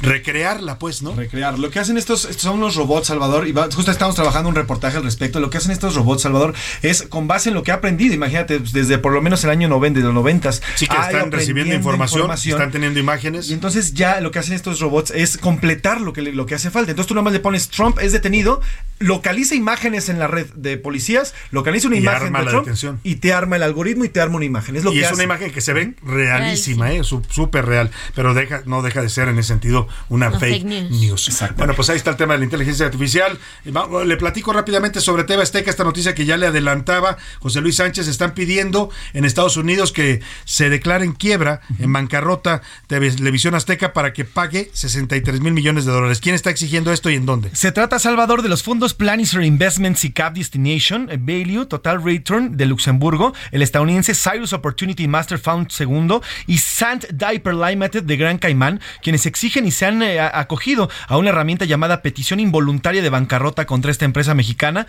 y lo hacen bajo el capítulo número 11 de los Estados Unidos para exigir este pago de esta cifra que ya nos decía Salvador. Y piden que pague 63 mil millones de dólares. Vamos a ver qué dicen allá los eh, jueces en Estados Unidos. Por lo pronto TV Azteca hemos buscado su punto de vista y no ha fijado una posición al respecto. Vámonos a la pausa con música. Esta se llama Here Comes the Sun. Es de, de los Beatles de 1969 y simboliza eso, la llegada del sol, la llegada de la primavera.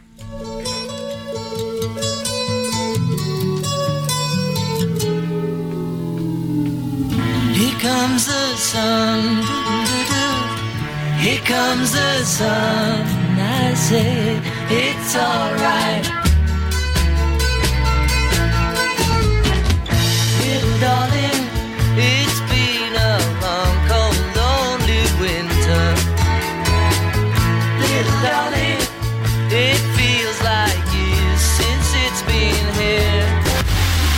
En un momento regresamos.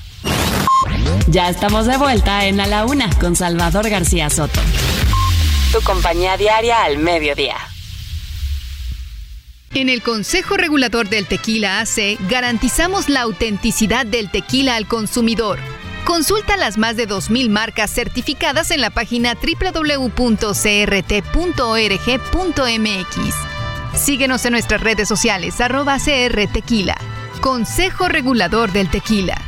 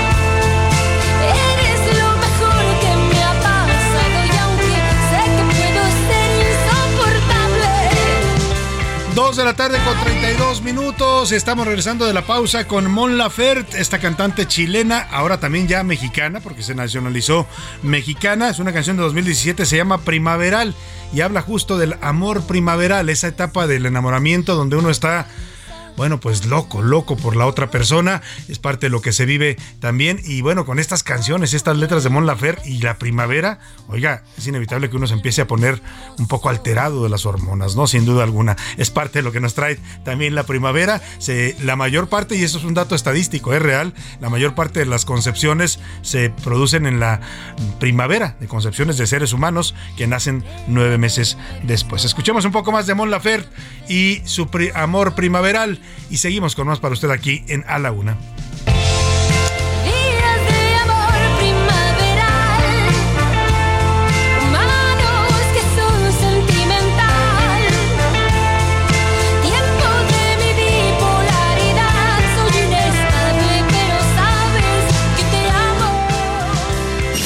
A la una, con Salvador García Soto. El ojo. En A la Una tenemos la visión de los temas que te interesan en voz de personajes de la academia, la política y la sociedad. Hoy escuchamos a Maite Azuela en Romper la Confusión. El ojo público. Buenas tardes, Salvador. Me da mucho gusto saludarte a ti y a nuestro auditorio como todos los martes. Hoy quiero platicar sobre una noticia en particular que se dio en la marcha del presidente de la semana pasada. Me refiero a la quema de una piñata de la ministra presidenta de la Corte, Norma Piña. Quiero empezar denominando este acontecimiento como es, algo sin lugar a dudas muy grave para la democracia. Los dichos del presidente tienen efecto en sus seguidores como una suerte de dogma que hay que seguir o materializar. Ayer lunes el presidente, de una forma vaga, condena los hechos, pero se hace cargo de su responsabilidad. Y eso pues hay que reconocerlo. Desde que Norma Piña llegó a la Corte, el presidente no ha parado de atacarla, de decir que pertenece al bloque conservador y que con ella el Poder Judicial casi se vuelve un enemigo público. Solo hay que recordar una cosa, Salvador. ¿Se acuerdan cómo fue que los seguidores de Trump asaltaron el Capitolio en enero del 2021? Evidentemente no estaba Trump ahí, pero sus tweets, sus dichos, sus discursos fueron el combustible para desatar ese incendio social que puso en peligro la estabilidad de Estados Unidos. Eso es lo que está pasando en nuestro país. La quema de la piñata de la ministra Piña, pues tiene responsabilidades que vienen justamente de este tipo de discursos y de narrativas. Estemos atentos. Muchas gracias, Salvador, y saludos de nuevo a nuestro auditorio. A la una, con Salvador García Soto. Muchas gracias también a Maite Azuela, nuestra colaboradora en esta eh, sección, su sección de eh, El Ojo Público. Y bueno, vamos a seguir con más temas. Eh, se está registrando un enfrentamiento en Ecatepec, Estado de México. Familiares y amigos de Ariel Bryan, un joven de 22 años que murió por una bala perdida el pasado domingo, eh, salieron a protestar a las calles y hubo situaciones ahí de enfrentamiento con los automovilistas por esta protesta. Vamos contigo, Israel Lorenzana, te saludo. Cuéntanos de esto que está ocurriendo allá en el Estado de México. Buenas tardes.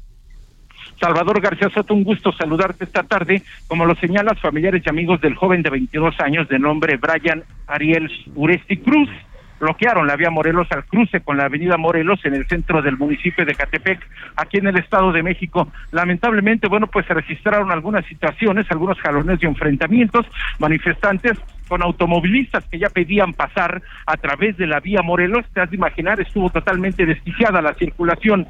Se trata de este joven de 22 años, el cual perdió la vida tras recibir un disparo de arma de fuego, aparentemente una bala perdida, cuando se registraba una riña en la colonia San Carlos de este municipio.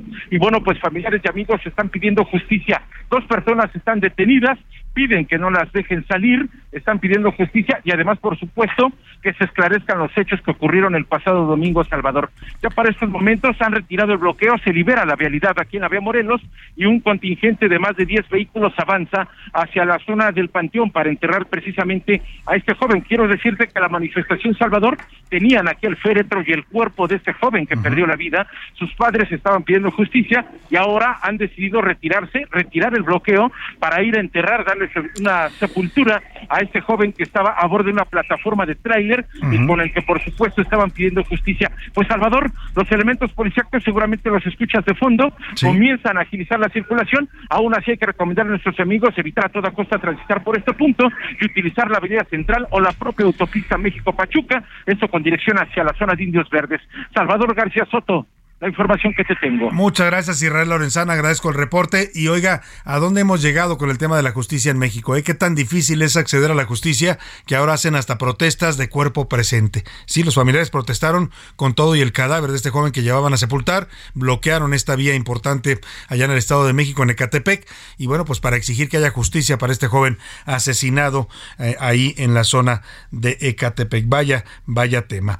Oiga, y hablando de eh, eh, este que se volvió muy mediático, ocurrió el pasado 29 de octubre del año 2021, el caso de Octavio Caña, este joven actor que murió en condiciones bastante extrañas en una persecución policíaca.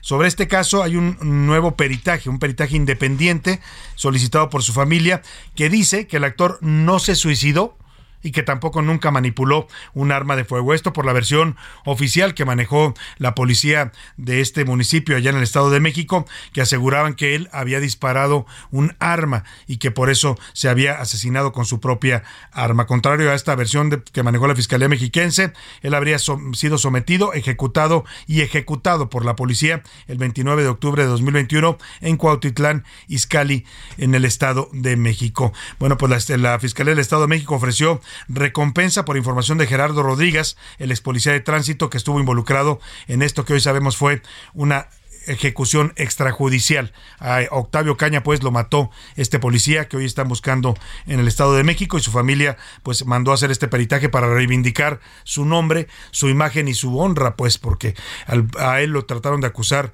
de haber sido llevado armas, de haber llevado drogas, de haberse autodisparado por accidente con una pistola, cosa que jamás ocurrió. Lo asesinó la policía de Cuautitlán Izcalli y hoy se busca a este policía, eh, señor Gerardo Rodríguez. Si usted tiene información, para localizarlo, comuníquese con la Fiscalía del Estado de México, hay una recompensa de por medio. Vámonos a los deportes, ya anda por aquí el señor Oscar Mota. Los deportes en A la Una con Oscar Mota. ¿Cómo estás, Oscar Mota? Buenas tardes. Mi querido Salvador García Soto, amigas y amigos, hoy un gran día para ganar. Muchos saludos quiero mandar rápidamente. Primero, saludos a los que le van a las Chivas, saludos a los que le van al Real Madrid, saludos, por supuesto, a los que le van a los Pumas. No tuvieron un fin de semana eh, un tanto ideal. Y también muchos saludos a mi señora madre que está internada, pero muchos nos saludos va a ir bien. A tu mamá que está a punto de ser operada. Nos va a ir bien. Esperemos que Cambio de amortiguadores, queridos sí, Necesitamos cambio de amortiguadores. A ver, rápidamente, ¿qué cosa lo que sucedió el día de ayer en México contra Japón? Hay que poner en contexto lo que sucedió. México enfrentó al bicampeón de este torneo clásico mundial de béisbol. Ojo, sea, eh, este torneo se disputa desde 2006. que por algunos lapsos, de repente tres años, luego cinco años, pero entre los, eh, los que son, han sido campeones, está obviamente Japón, Estados Unidos es el campeón actual, entonces estamos hablando que se enfrentó a un peso pesado. Segundo, a ese peso pesado lo tuvo México, eh, ganando, México ganaba tres carreras a cero durante... los tuvieron boca abajo. Sí, por supuesto. Boca abajo. Por supuesto. Perdón, Oscar. Y viene obviamente la parte, este doblete, el regreso increíble que hicieron en la última entrada y lo celebró mi querido Salvador. Viajé yo rápidamente, me comuniqué con mis colegas allá en Japón para que me pasaran nuevamente este audio de cómo narraron. Y ojo, eh, así fue como narraron la parte final cuando Japón le da la vuelta a México. Un partido muy sufrido. Escuchemos.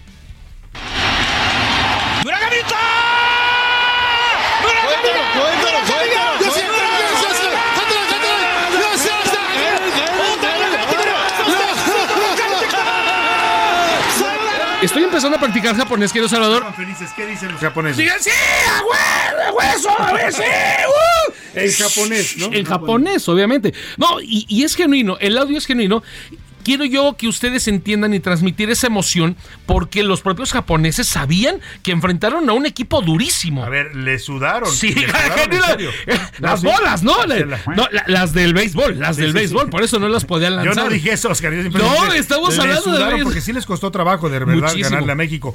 Muchos acá dicen otra vez el llamerito y, No. y nos quedamos como siempre a punto, pero la verdad es que es un gran equipo, Oscar. Y lo que hizo en este torneo es va a ser histórico. Hay muy pocos, muy pocos conjuntos en la historia del deporte mexicano, no solamente amateur y profesional en este caso, que han logrado algo similar. Estamos hablando de un conjunto de básquetbol en los Juegos Olímpicos en 1932. Estamos hablando de equipos de fútbol americano y equipos de flag fútbol femenil. Y ahora este equipo eh, nacional, obviamente bien representado, con muchas historias, pero una de las más importantes es la de Randy Arozarena. Una historia que la voy a contar muy breve. Randy Arozarena, él nació en Cuba, pero debido obviamente todo el tema que sucede ya por la dictadura, él sale del país en una balsa. En una balsa, como Así es. muchos cubanos Es que correcto. huyen de esta dictadura del hambre, de la opresión. Es correcto. Y llega a las costas de Yucatán en una balsa. Llega a Isla Mujeres. Sobrevive. Llega a Isla Mujeres, sobrevive y de ahí pues obviamente sin un clavo, no tiene dinero, dice la canción, sin dinero y nada que dar, pues busca la oportunidad de, de hacer algo, pero él siempre dice, yo sé jugar béisbol. Llega de algún modo a Tijuana y los Toros de Tijuana en la Liga Mexicana le dan la oportunidad de probarse, de obviamente jugar al deporte y es por ello que tiene un cariño muy grande hacia México. De ahí de cuando se muestran los Toros de Tijuana, da el brinco a las ligas mayores, actualmente está con los Reyes de Tampa Bay y entonces cuando ya viene esta situación del eh, Clásico Mundial de Béisbol, le pide al presidente López Obrador y obviamente a la Cancillería y demás que le permitan jugar por México en agradecimiento a que lo arroparon y de que aquí en este país se le dio la oportunidad de triunfar y de ser pues un, ¿Y un sabes quién deportista. ordena su nacionaliza- nacionalización y le dan un trámite rapidísimo? El presidente, Es precisamente. López Obrador. Y nada, y la manera en la que ahorita Rosarena defendió los colores, se volvió un showman, porque no solamente lo hizo bien en el, No, en el, en el diamante, ¿no? personajazo. Esta pose que hacía cuando, cuando hacía Ayer. sus atrapadas increíbles, ¿no? Superman. Se ponía con los brazos cruzados así como rapero. Justo. Impresionante. Y antes de entrenar salía él, por ejemplo, con un sombrero eh, de, de mariachi, con unas botas. Entonces, Oye, y los chicos estos de, de Ciudad Obregón, de, de Sonora, de, de Sinaloa, espectaculares también. ¿Qué, qué, qué palos metían? ¿no? Andaba por ahí, por ejemplo, Luis César, Julio Urias. Verdaderamente un partido y una selección que esperemos sea un parteaguas, que muchos niños, muchas niñas se quieran dedicar, obviamente, al deporte en general, pero que obviamente puedan llegar a estos niveles. Solamente para terminar, quiero Salvador un dato. La, el último juego de la Serie Mundial, la, la última Serie Mundial del año 2002, registró en los Estados Unidos una audiencia de 12.5 millones de personas, que obviamente de televidentes. En el caso actual de esta Clásico Mundial de Béisbol, apenas el partido de Corea del Sur contra Japón, falta que nos den el detalle de México contra Japón, tuvo 35 millones de televidentes, 20 más que la Serie Mundial. Muy bien, Oscar Mota. Ya comentaremos contigo mañana. Vi por ahí una nota que maneja hoy en su columna Rosana Ayala aquí en el Heraldo de Sí. México de un joven de 31 años español. ¿Es correcto? Con una discapacidad del 76% que gana el maratón de Barcelona. No, bueno, no lo gana, lo termina, que es algo histórico para un joven con este nivel de discapacidad. Es lo primero, se inscribe, decide competir en él y lo acaba. Lo platicamos más. Alex Roca, ¿no? El primer, El primer- la primera persona con ese nivel de discapacidad que termina que el logra terminar este maratón. Lo Hay un, platicamos hay un- el- hay un audio del momento que lo termina, si te parece, lo comentamos rápidamente. Venga. Es el momento que Alex Roca va cruzando la meta. saludando obviamente a, eh, a toda la, la gente que estaba ahí. Y el hecho, la situación que dio Salvador es precisamente el poder, ¿no? El poder controlar en ese momento su propio cuerpo, poder Sí. controlar obviamente sus emociones. 76% Lo logré. de discapacidad tiene en su cuerpo y en su mente y eh, ahí se escuchan sus gritos de fondo, algo histórico. Eh, hoy, por cierto, comenta, com- com- comenta esta historia Rosana Ayala en su columna Pasión por Correr. La puede usted ver aquí En el heraldo.com.mx. Muchas gracias, Oscar. Vámonos a otros temas importantes. A la una. Con Salvador García Soto. Bienvenidos a la prosperidad. Ahora sí echaron la casa por la ventana, gracias. ¡Salud, muchachos! A la de tres dicen whisky. Una, dos. Esto es todo lo que hay. Pa' mañana ni pa' frijoles hay viejo. Aunque la casa, la mina y las tierras estén a mi nombre, todo va a quedar igual para ustedes.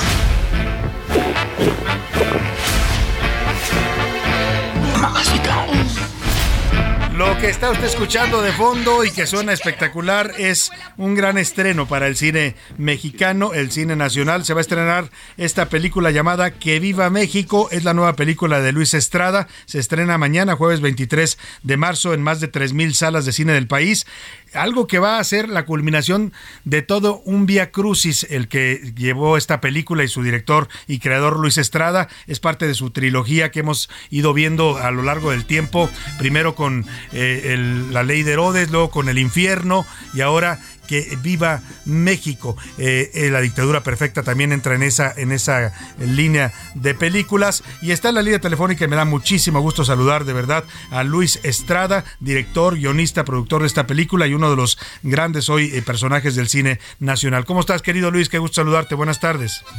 Mi querido Salvador, un gustazo saludarte. Ahora sí que ya es una tradición, aunque sea cada, cada año de obispo, como se decía antes, que nos encontremos, pero encantado de estar contigo. He tenido oportunidad de platicar contigo antes de, tus otras películas, El Infierno, La Dictadura Perfecta, y ahora es este que viva México, que te he visto, te he escuchado en entrevistas, todo lo que te costó terminar la película, Luis, desde financiarla, es, escribirla, por supuesto, producirla, filmarla, y luego estrenarla, te echaste ahí un pleito con las eh, eh, cadenas de distribución, con las plataformas, bueno, hasta censura terminaste denunciando por parte de los fondos federales de promoción al cine. Pues mira, Salvador, hacer, hacer películas en México nunca ha sido fácil. Ahora sí que te puedo contar desde mis primeros ejercicios hasta esta última película. Pero que Viva México yo la califico como mi película más ambiciosa en muchos aspectos. Ambiciosa porque es una superproducción, como hace mucho no se filmaba en México por su costo, eh, y eso pues ya implicaba, pero también ambiciosa en lo temático, fue un guion para el que yo trabajé durante muchos años, y ya cuando lo creía tener listo, pues empecé a buscar las posibilidades de filmarla, tuve problemas con los fondos federales, como bien lo dijiste, luego se me atravesó la pandemia, terminé haciendo la película con Netflix, que afortunadamente la, apoyaron de principio a fin, pero yo desde que empecé a, querer hacer esta película siempre pensé que el mejor lugar donde debía de encontrarse con el público, que es para quien yo hago las películas, ahora sí que no lo tomes a mal, pero ni, no son ni para los periodistas, ni para los críticos, ni para los analistas. Siempre tengo al público en mente y siempre quise que llegara a las pantallas, que llegara a los cines tradicionales, porque a lo mejor como ya estoy viejo, sigo pensando que el cine se ve mejor en el cine y como en ningún otro lugar. se debe ver, ustedes las conciben así, sus creadores las conciben para una pantalla en cine y así se debe de ver, Luis. Pues mira, ahora sí que así fue y el que lo haya conseguido lo siento de verdad como un logro. Ahora viene el gran reto que es, que es que la gente nos acompañe, asista, se coma sus palomitas y la disfrute, pero sí creo que es una película que se va a disfrutar mejor en compañía de otros. Es una película creo con una propuesta muy polémica, muy provocadora en estos tiempos que estamos viviendo de confrontaciones y de polarización. Entonces creo que verla con otras personas en una sala oscura y tus cinco sentidos puestos en una pantalla, va a ser una muy buena experiencia. Sin duda. Eh, va en esta línea de crítica social y crítica política que tú hoy me parece que eres el cineasta más representativo en esta generación. Lo hiciste con muy bien con eh, La Ley de Herodes, que se volvió una película que incluso muchos consideran influyó en la primera transición y la alternancia democrática en México en el año 2000. Luego con El Infierno, que retrataste este país en llamas que nos dejó Felipe Calderón. Y, después haces La Dictadura Perfecta, cuestionando el gobierno y el, regreso del PRI al, al poder y hoy en esta hablas de este México polarizado, el México de López Obrador, en el que estar a favor o en contra de una idea puede costarte, bueno, pues hasta expresiones de odio, como hemos visto últimamente.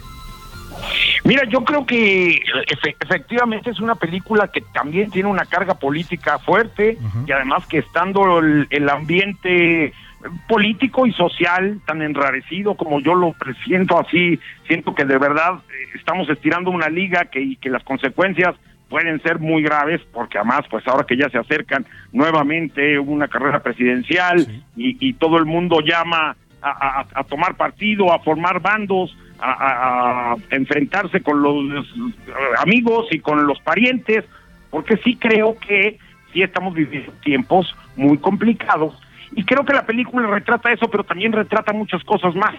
Es una película que quise, que quise pensar cómo somos los mexicanos. Es un tema que ha obsesionado a muchas personas. Desde Octavio Paz, ¿no? Desde Octavio Paz hasta... Desde Octavio Paz y Samuel Ramos y Roger Bartra y Monsiváis y Alfonso Reyes, los muralistas mismos siempre estuvieron intrigados y tratando de explicarnos. Entonces, cuando te digo que es una película que, que, quiere hablar de muchas cosas, creo que sí se pueden eh, poner en la liga de esta saga, que es como yo autocalifico a estas cinco películas. No hablamos mucho porque no está disponible todavía Un Mundo Maravilloso, pero las otras sí están en la plataforma de Netflix y creo que la gente va a encontrar también muchas referencias, un poco para entender cómo han sido estos estos casi ya 90 años de permanencia del PRI en el poder. Sin duda. ¿Me equivoqué? no, no, perdón, perdón, ya no está el PRI, ya se fue Luis, se supone. ¿Eso eso dice? eso dicen ah, que se fue, pero parece que regresaron recargados ¿no? y con otros colores. Mira, yo creo que nunca se fue. Así de temerarios son las afirmaciones de la película.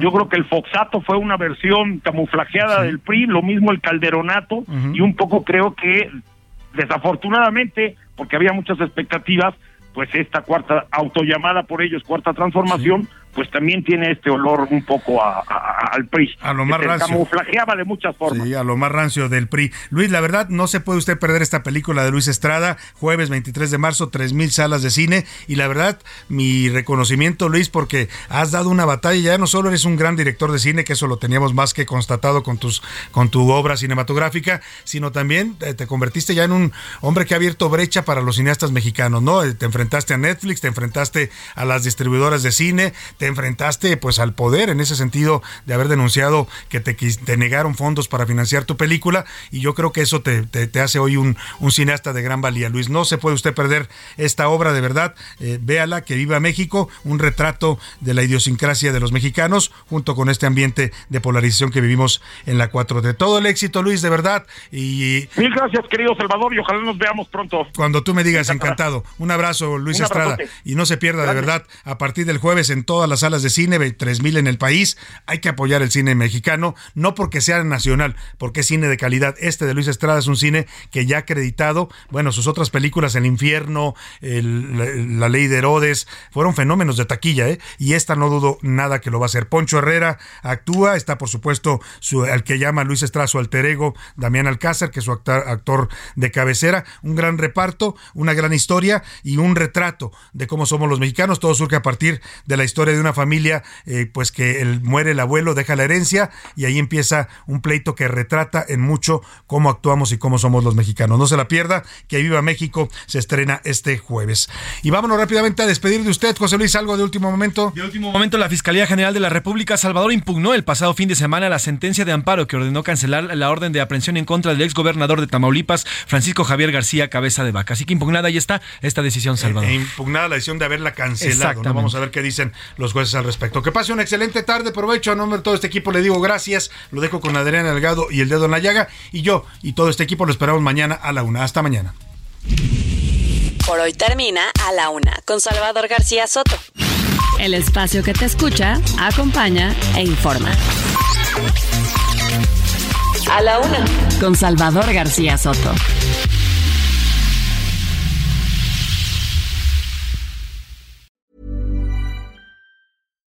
Hi, I'm Daniel, founder of Pretty Litter. Cats and cat owners deserve better than any old-fashioned litter. That's why I teamed up with scientists and veterinarians to create Pretty Litter. Its innovative crystal formula has superior odor control and weighs up to 80% less than clay litter. Pretty Litter even monitors health by changing colors to help detect early signs of potential illness. It's the world's smartest kitty litter. Go to prettylitter.com and use code ACAST for 20% off your first order and a free cat toy. Terms and conditions apply. See site for details.